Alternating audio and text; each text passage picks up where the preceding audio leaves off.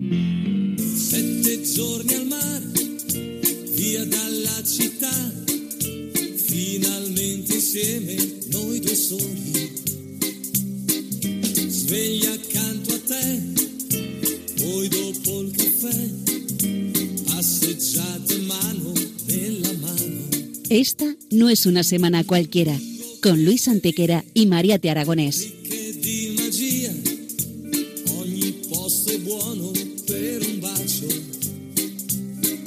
Hola a todos, bienvenidos una vez más al programa Esta no es una semana cualquiera en Radio María, con un servidor de ustedes Luis Antequera. y Mariate Aragonés.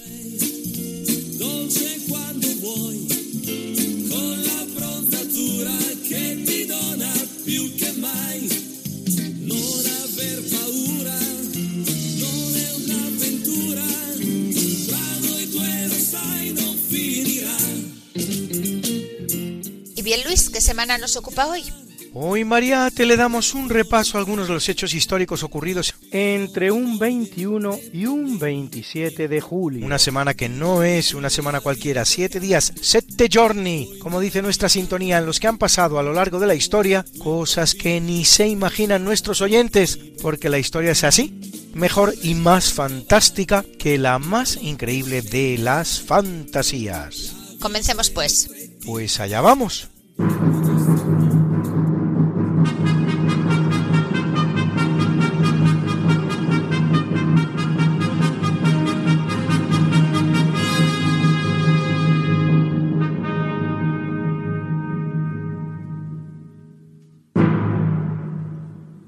En 1342 tiene lugar la inundación del día de María Magdalena, una de las más grandes ocurrida jamás en Europa. Los ríos Rin, Mosela, Danubio, Elba y muchos otros inundan ciudades como Colonia, Maguncia, Frankfurt, Würzburgo, Ratisbona, Passau, Viena, la región de Carintia y el norte de Italia. Nos es desconocido el número total de víctimas, pero solo en el área del río Danubio murieron 6.000 personas. Los siguientes años vendrán veranos fríos que provocarán falta de alimentos y seis años después se produce la temible peste negra, que mata a un tercio de la población europea. Estos son catástrofes climáticas y no lo que precisamente gracias a la acción del ser humano sobre la naturaleza se producen hoy día en que una simple granizada nos hace incurrir en pánico. Qué importante es conocer la historia para que a uno no le cuenten trolas.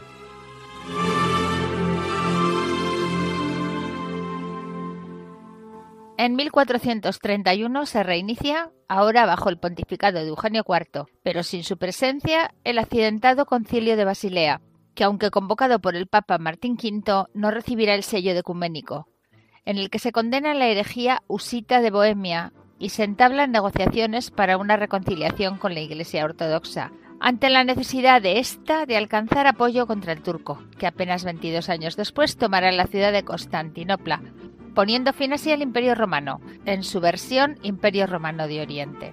La no presencia del Papa y la lejanía de Basilea respecto de Roma llevará a varios malos entendidos entre Papa y Concilio, resueltos con la repentina clausura de este por el legado papal.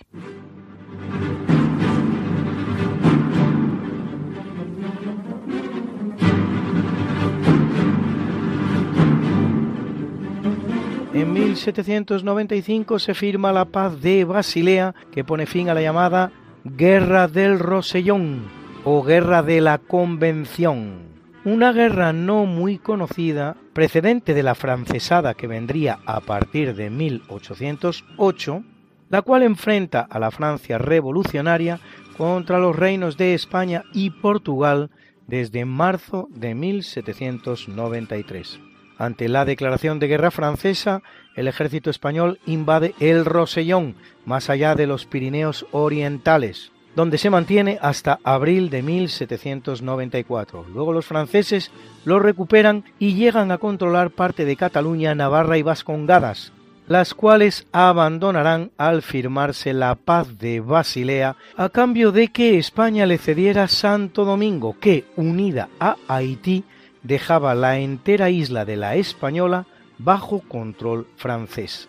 Santo Domingo apenas será francesa 14 años, pues cuando en 1809 Napoleón ocupa España, los dominicanos se rebelan contra los franceses y recuperan su independencia, nominalmente bajo la corona española. En cuanto a Haití, esta era francesa desde que en 1697 se firma el Tratado de Ryswick, que pone fin a la Guerra de los Nueve Años, que libra Francia contra una serie de potencias europeas, entre las cuales España.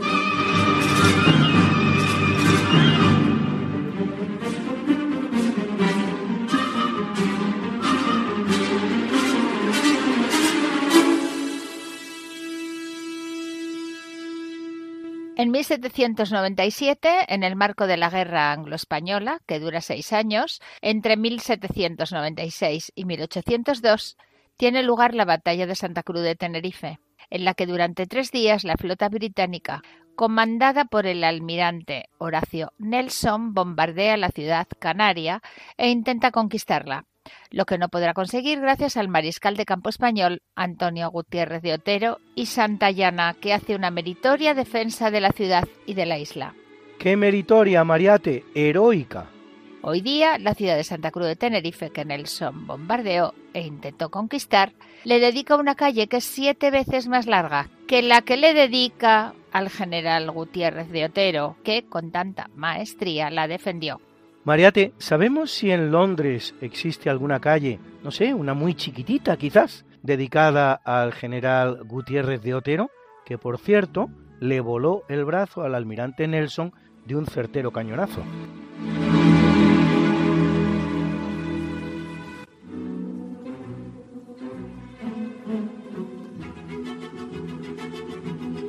Es una fecha catastrófica para Napoleón en el marco de la invasión de España, porque en 1808 en Bailén, en la provincia de Jaén, la Grande Armée de Napoleón sufre su primera derrota a manos del general español Castaños.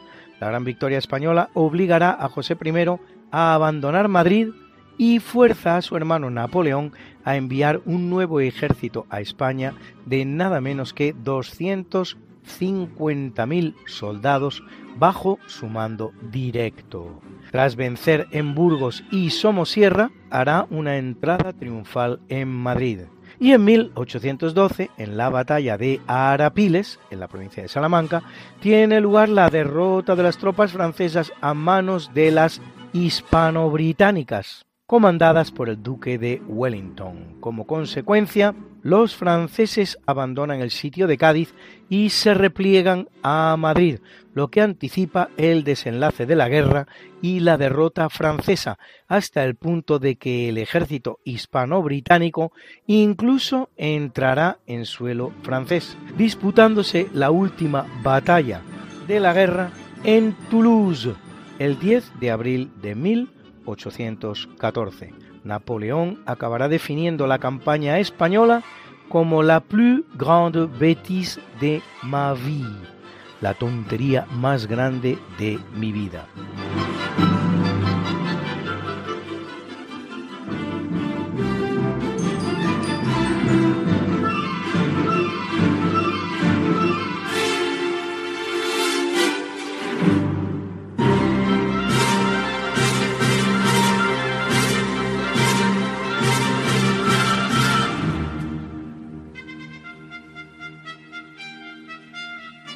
1881, Chile, en guerra en ese momento contra Perú y Bolivia, la guerra del Pacífico, y para no quedar atrapado entre dos frentes, firma con Argentina el Tratado de Límites, que marca definitivamente la frontera de los dos países, otorgando a la Argentina toda la Patagonia Oriental, aproximadamente un millón de kilómetros cuadrados. Aún quedarán entre ambos países zonas litigiosas, como notablemente el Canal del Beagle.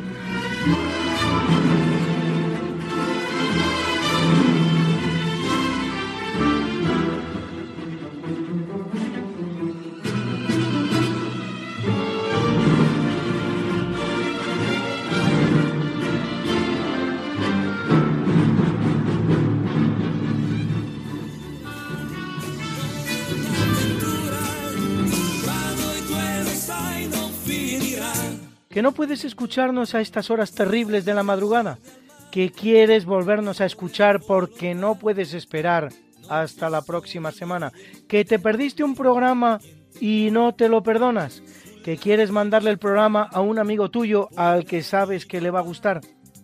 No te preocupes, todo tiene solución. ¿Conoces nuestro podcast?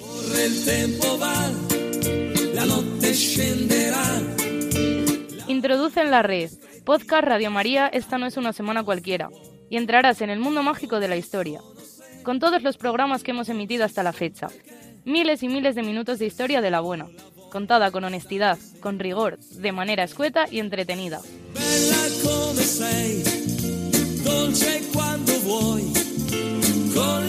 Ya sabes, el podcast de Esta no es una semana cualquiera para oír la radio cuando tú quieras, donde tú quieras y con quien tú quieras.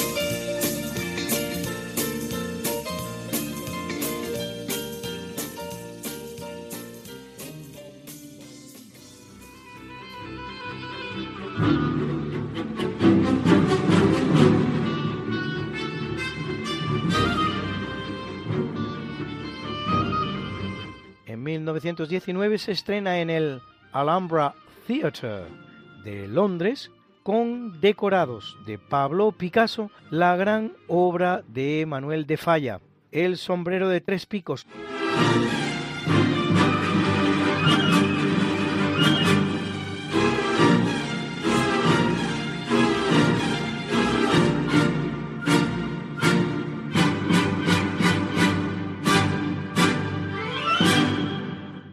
Ballet basado en la obra homónima de Pedro Antonio de Alarcón. Una primera versión de la obra, llamada El Corregidor y la Molinera, había sido representada en 1917 en el Teatro Eslava de Madrid. Ante el éxito del ballet, Falla compondrá dos suites orquestales del mismo título, la número 1 y la número 2, que se representan incluso más que el propio ballet. Precisamente su suite número uno acompaña hoy este primer tercio del programa dedicado a eventos.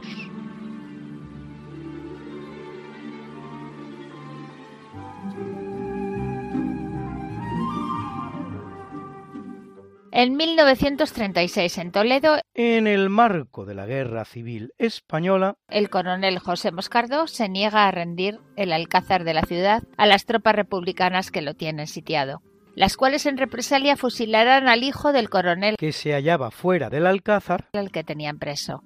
El alcázar será liberado por las tropas del generalísimo Franco el 27 de septiembre de 1936.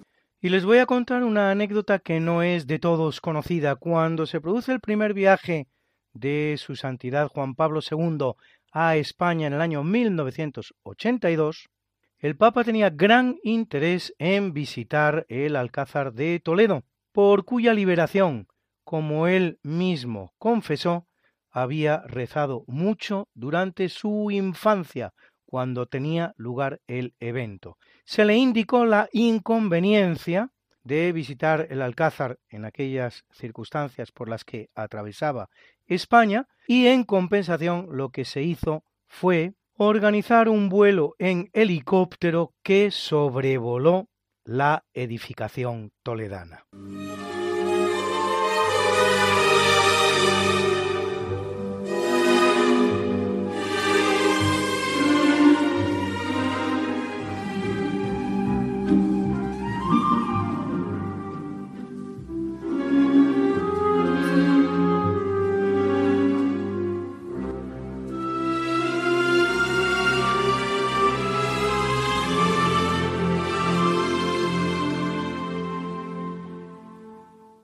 En 1943, en el marco de la Segunda Guerra Mundial, las tropas de los aliados anglosajones, Estados Unidos y Reino Unido, comandadas por el general estadounidense George S. Patton, toman la ciudad siciliana de Palermo, brindando a los aliados un punto de apoyo fundamental para la apertura de un nuevo frente de guerra en Europa que tanto venía reclamando Stalin y la invasión de Italia.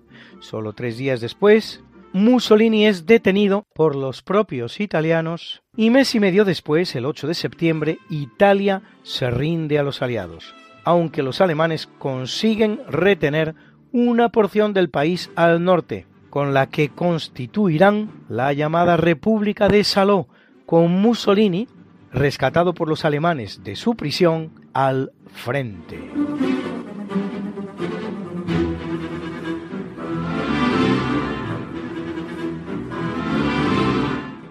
En 1967, Puerto Rico, isla caribeña de apenas 9.000 kilómetros cuadrados y 3 millones de habitantes al día de hoy, realiza el primer plebiscito sobre su estatus político frente a Estados Unidos. Que vendrá seguido de otros tres en 1993, 1998 y 2012, ganando en los dos primeros la opción Estado Libre Asociado.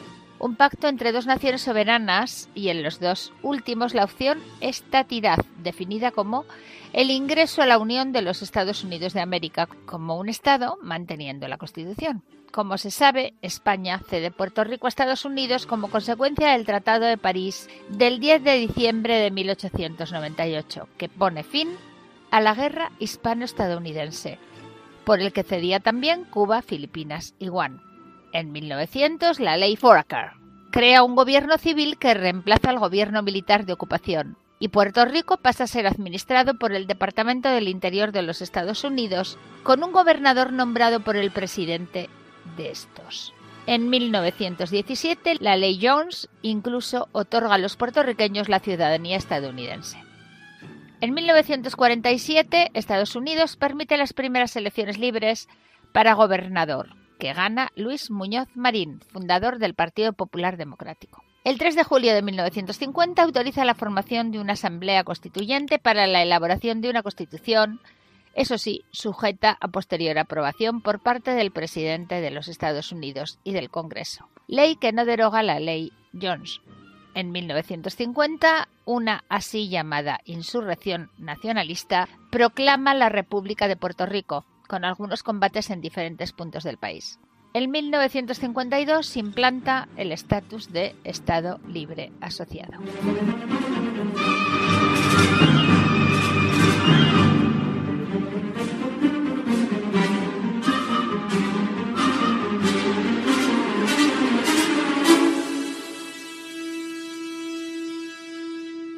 En 1973 el ciclista Luis Ocaña gana el Tour de Francia convirtiéndose en el segundo corredor español que lo consigue después de Federico Martín Bahamontes en 1960. Dos años antes, en 1971, lo habría ganado también, pero una fatal caída en el Col de Monte obliga a Luis Ocaña a abandonar la carrera cuando llevaba una ventaja a Eddie Merckx, el gran campeón del momento, de nada menos que 7 minutos y medio. Ocaña aún ganará una vuelta a España.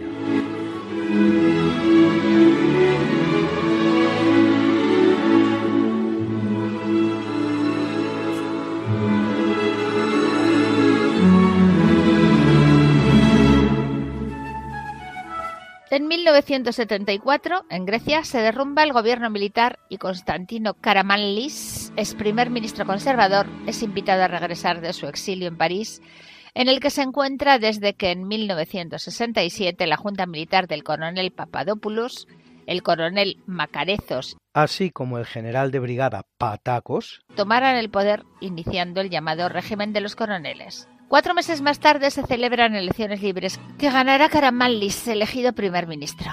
Tras las elecciones, un plebiscito abole la monarquía e instaura la República Helénica. Los coroneles serán juzgados y condenados a pena de muerte, conmutada por penas de cadena perpetua.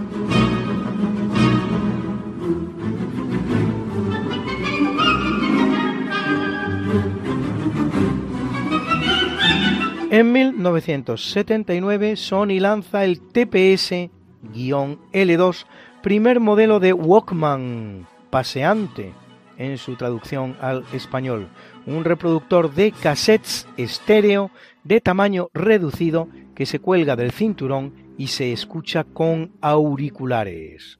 Pronto se verá por las calles a multitud de viandantes y de deportistas urbanos armados de un Walkman planteándose debates como si es seguro practicar deporte mientras se escucha música o radio, si el nuevo aparato no inducirá al aislamiento de las personas, etcétera, etcétera, etcétera.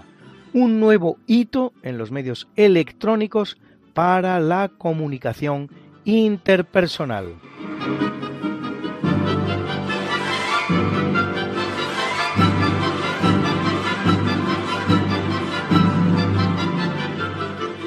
En 1992, los dirigentes eslovaco y checo, Vladimir Meciar y Václav Klaus, acuerdan en Bratislava el proyecto de ley sobre la escisión de ambas repúblicas de Checoslovaquia.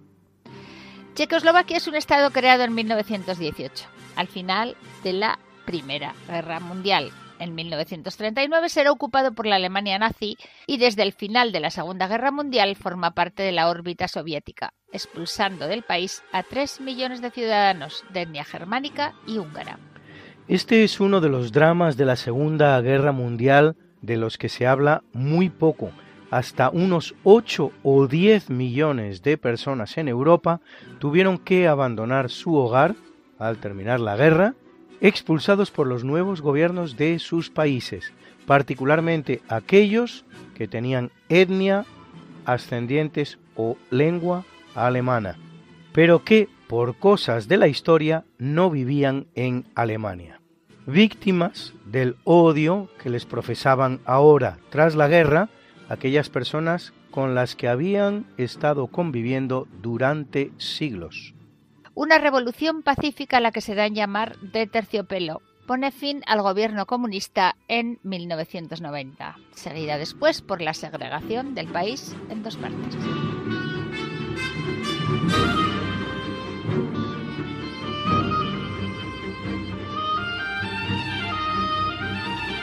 En 2005, la alpinista austríaca Gerlinde Kalterbrunner corona el Gasherbrunn 2 y logra su octavo 8000. Se llama 8000 a las montañas de todo el mundo de más de 8000 metros de altitud, igualando así el récord que entonces poseía la española Edurne Pasaban. Edurne, no obstante, perseverará, convirtiéndose el 17 de mayo de 2010 al ascender el Shisha Pangma, en la primera mujer en la historia en ascender los 14 miles del planeta y la vigésimo primera persona, incluyendo también a los hombres. Gerlinde también conseguirá ascender los 14 miles, pero un año y tres meses después de nuestra Edurne. Los 14 miles del mundo son los siguientes. El Everest con 8.848 metros, el más alto de todos. El Makalu, el Cho-Oyu, el Lhotse, el Gasherbrum 1, el Gasherbrum 2, el K2, el Nanga Parbat, el Broad Peak, el Daulahiri, el Manaslu, el Kanchenjunga, el Annapurna y el Shisha Pangma.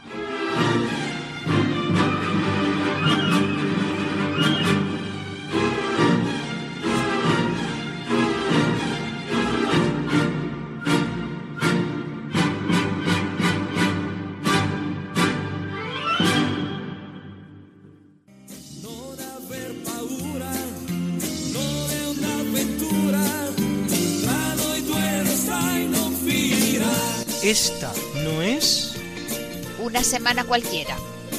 con Mariate Aragonés Y Luis Antequera. la historia como es. Y no como nos gustaría que fuera.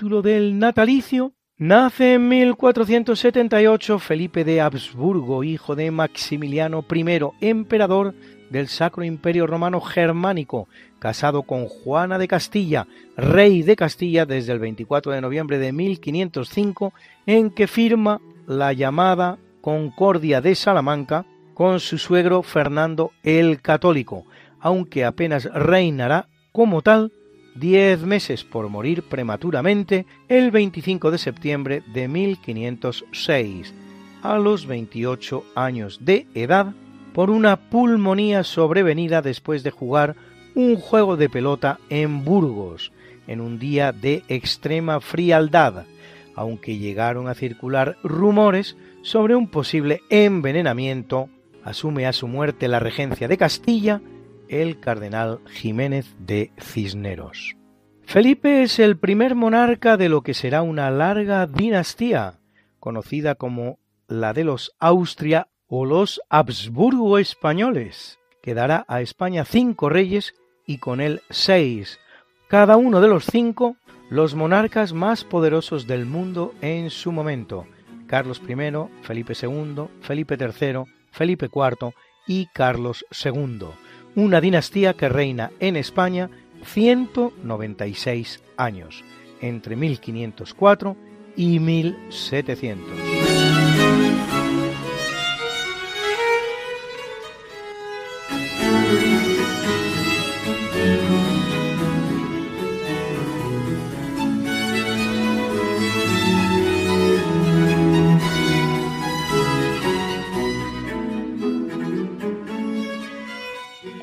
1649 nace Giovanni Francesco Albani, más conocido como Clemente XI, vicentésimo cuadragésimo tercer Papa de la Iglesia Católica, que lo es nada menos que 21 años.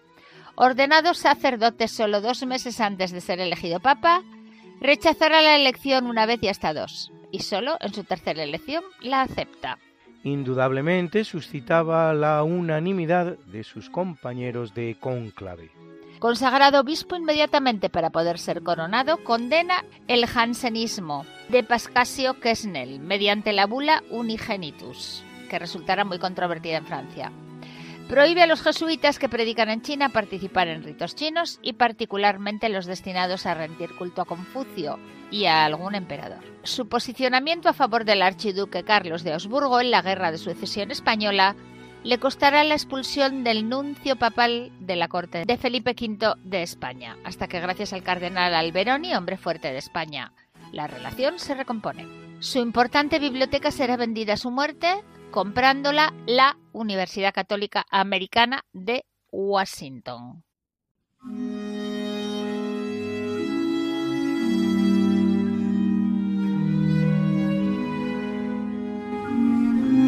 En 1831 nace Komei Tenno, centésimo vigésimo primer emperador de Japón, según el orden tradicional de la sucesión japonesa, que reina 21 años al que toca la desagradable obligación de tener que abrir el país por imposición del comodoro norteamericano Matthew Perry, poniendo fin así a un periodo de 220 años de aislamiento nacional del imperio del sol naciente. Su reinado se caracterizará por la insurrección generalizada que poco después de su muerte terminará con el llamado shogunato Tokugawa, que había gobernado el país durante 264 años, y la llamada restauración Meiji al comienzo del reinado de su hijo y sucesor, el emperador Mutsuhito, un proceso que conducirá a una reforma completa del régimen del país y con ella a su rápida y eficiente modernización.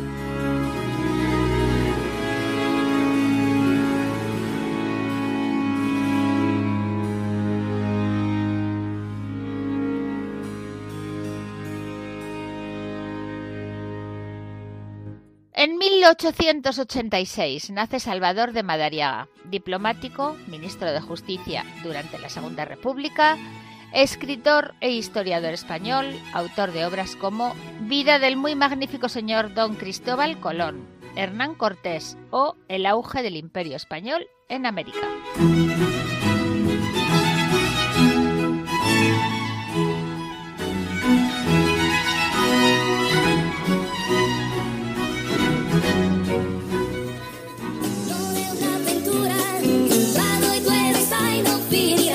¿Que no puedes escucharnos a estas horas terribles de la madrugada? ¿Que quieres volvernos a escuchar porque no puedes esperar hasta la próxima semana? ¿Que te perdiste un programa y no te lo perdonas? ¿Que quieres mandarle el programa a un amigo tuyo al que sabes que le va a gustar? No te preocupes, todo tiene solución. ¿Conoces nuestro podcast? Introduce en la red. Podcast Radio María, esta no es una semana cualquiera. Y entrarás en el mundo mágico de la historia con todos los programas que hemos emitido hasta la fecha. Miles y miles de minutos de historia de la buena, contada con honestidad, con rigor, de manera escueta y entretenida.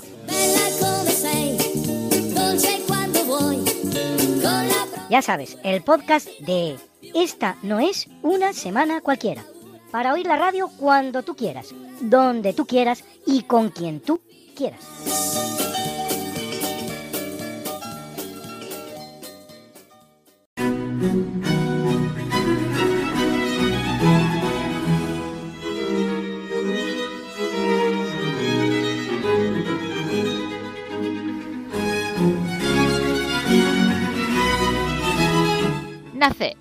1892 Tafari Makonnen, más conocido como Haile Selassie, último emperador de Etiopía, que lo es 44 años, desde 1930 hasta 1974. Selassie asciende al gobierno de Etiopía incluso antes, en 1917, como regente de la emperatriz Ceuditu, tras el golpe de Estado que depone al rey Iyasu primo de aquella, y trece años después, a la muerte de Ceuditu, es coronado emperador. Con la invasión de Etiopía en 1936 por los italianos, Selassie se exilia en Londres, siendo repuesto en el trono por los ingleses en 1941. El 12 de septiembre de 1974 un golpe de Estado lo depone y lo encierra en prisión, en la que morirá cinco meses más tarde en circunstancias no muy claras.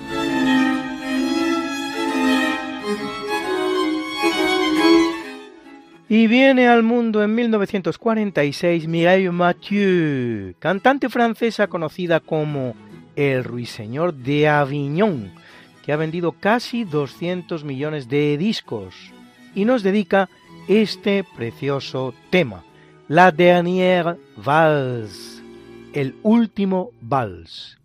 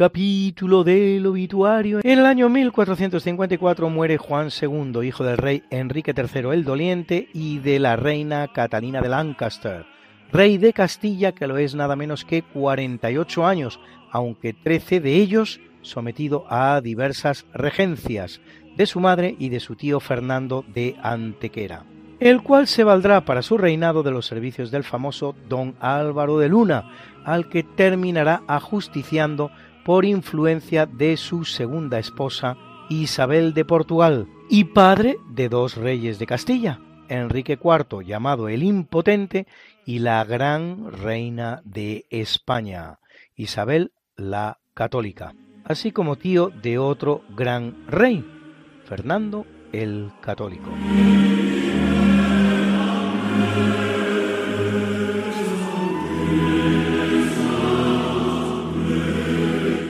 1757 muere en Madrid Domenico Scarlatti, músico barroco italiano. Que por cierto desarrolla lo mejor de su carrera en Madrid, al igual que harán otros compositores italianos como Luigi Boccherini o Nicola Broschi, más conocido como Farinelli.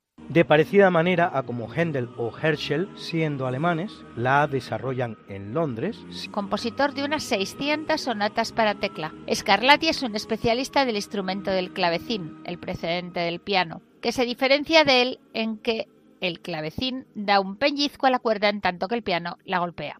Lo que tiene una consecuencia inmediata, la posibilidad del piano de dar distinta intensidad a la nota. En otras palabras, de hacer fortes y de hacer pianos de donde su nombre, el pianoforte, abreviado luego como piano. Curioso que justamente el instrumento que nace para hacer fortes y pianos se acabe llamando solo piano, cosas de la caprichosa etimología.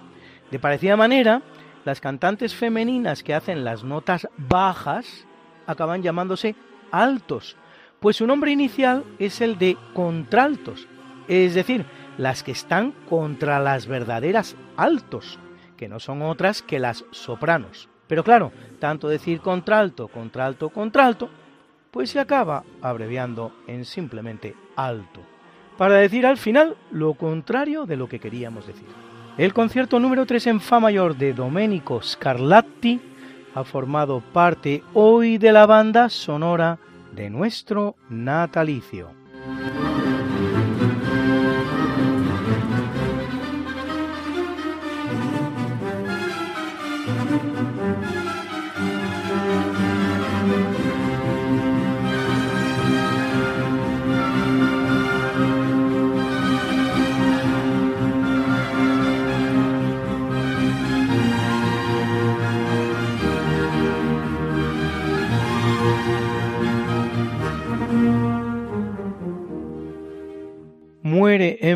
1832 a la temprana edad de 21 años Napoleón II, hijo de Napoleón Bonaparte y de su segunda esposa María Luisa de Habsburgo, nieto por lo tanto del emperador de Austria, que no llega a conocer a su padre ya que con poco tiempo de vida abandona Francia precipitadamente con su madre cuando Napoleón es arrestado y trasladado a su definitivo exilio en Santa Elena.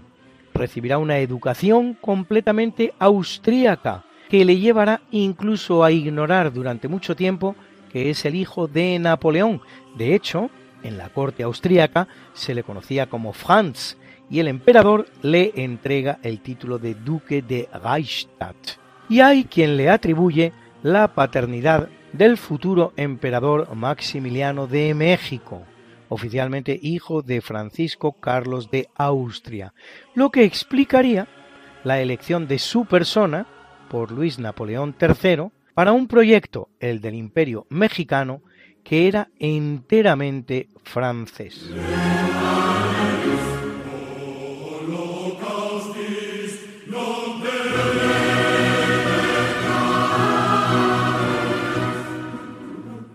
Muere en 1878. Hilarión Eslava, sacerdote, compositor y musicólogo español. Autor de tres óperas y algunas obras sinfónicas, como la Sinfonía Fantástica, la Cantata o la Guerra de África. de 140 obras de música sacra, entre las cuales ocho misas, y de la obra Lira Sacro Hispana, una antología en siete volúmenes de la música religiosa española de los siglos XV y XVI.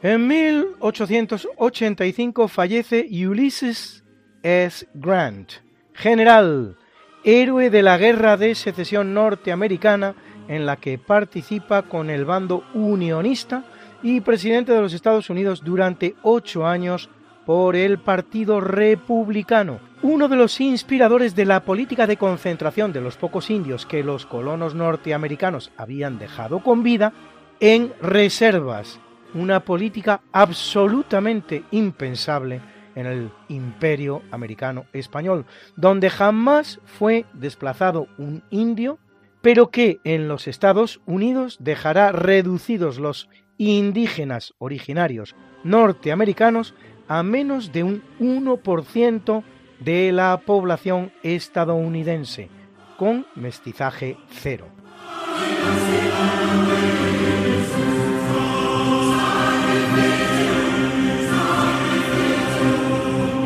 en 1951 fallece Philippe Pétain, militar y político francés, el héroe de la Primera Guerra Mundial con la victoria de Verdún sobre Alemania.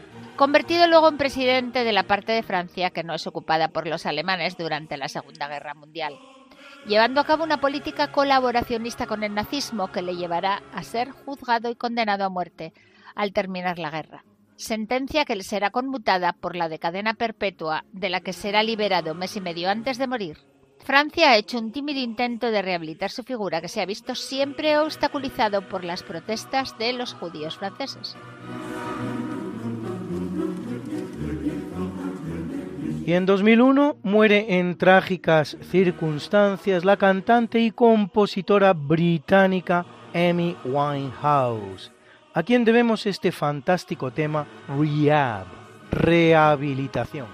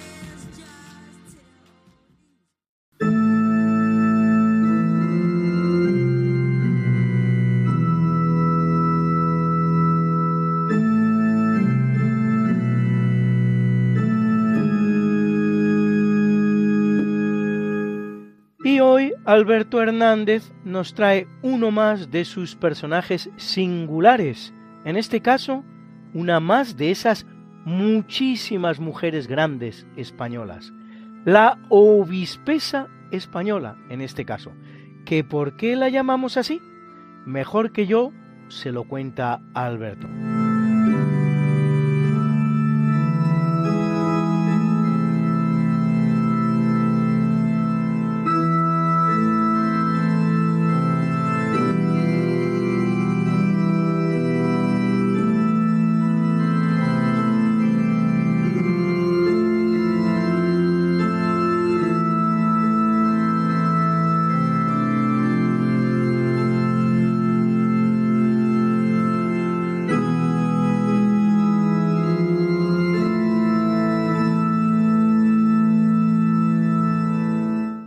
Sancha de Aragón.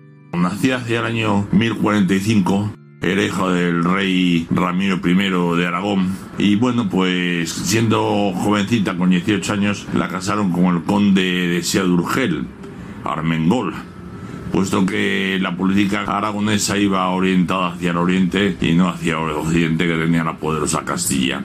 Esta mujer se quedó viuda dos años después con 20 años y entonces dedicó toda su vida a ayudar a su hermano que era el rey Sancho Ramírez. Sancho Ramírez se va a Roma, habla con el Papa y se ofrece como vasallo suyo. El Papa lo acepta pero le pone como condición que el rito que se usa en las iglesias aragonesas pase del mozárabe al rito latino, cosa que el rey acepta y vuelve.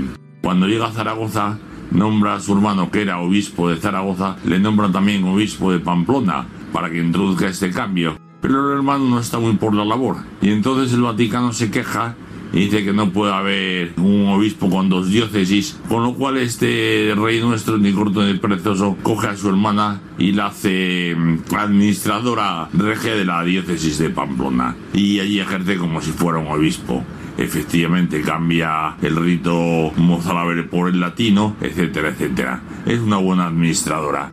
Antes, previamente, sin ser monja, ha sido abadesa de un convento de mujeres, pero también ha sido la abad de un convento de hombres, el monasterio de Siresa. Y bueno, pues muere su hermano y ella continúa apoyando a sus sucesores, uno de los cuales es Alfonso el Batallador, que también le ha educado ella previamente. Ella muere relativamente joven, con unos 52 años, y entonces es enterrada en el monasterio de Seros. Pero el rey, que es en aquella época es Pedro de Aragón, decide que, como es una señora que ha hecho tanto por el reino, le quiere hacer una sepultura magnífica y efectivamente le hace un monumento funerario que según dicen los entendidos es único en Europa, es de arte románico y bueno, allí descansa para la eternidad nuestra Buena Señora. Esto el rey lo hace porque ha sido una mujer que ha tenido solo una meta, el reino de Aragón, y ha sido una de las que han coayudado a que una serie de condados pireneicos esparcidos y sin cohesión se convierta en un reino poderoso que con el tiempo llegará hasta Atenas. Pues esto es todo. Buenos días y mañana será otro día.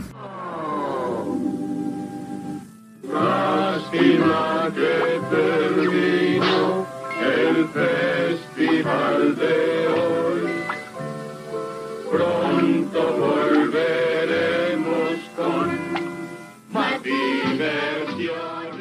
y bien amigos, efectivamente hemos llegado una vez más al final de nuestro programa Mariatillo y Alberto Hernández también y todos los muchos compañeros de Radio María que hacen posible esta emisión. Esperamos que hayan pasado un ratito divertido aprendiendo algo de historia y detectando también, por qué no, algún error que hayamos podido cometer. Somos humanos y lo que toca ahora es lo de siempre presentar la mucha, buena y variada música que nos ha acompañado en todo momento. Hoy, por cierto, muy española, van a ver ustedes. Y en el tercio de eventos, el sombrero de tres picos, la suite número uno del compositor español Manuel de Falla. Interpretaba la Philadelphia Orchestra que dirigía Ricardo Muti.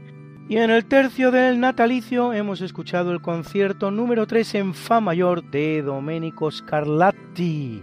Italiano sí, pero que compone lo mejor de su obra en España, interpretado por la Academia Bizantina que dirigía Ottavio Dantone.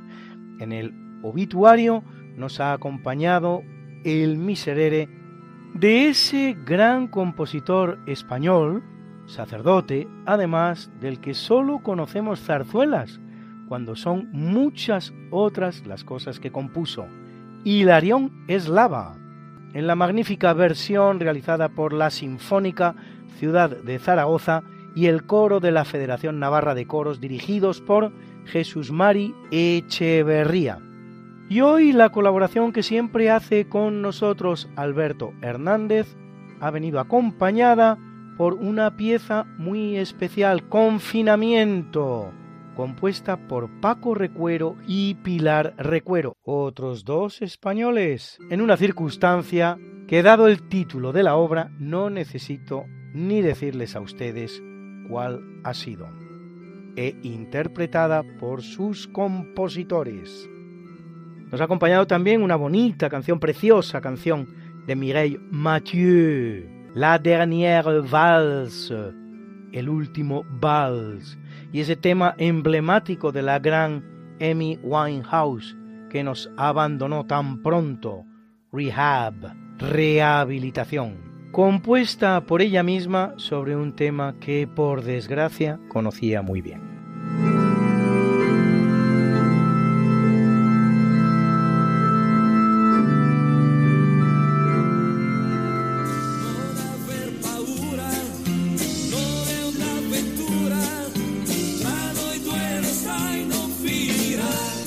Es una semana cualquiera, a que teníamos razón.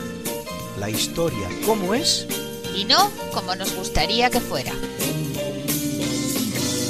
Hasta el próximo programa. Se despiden de ti, Mariate Aragonés y Luis Antequera.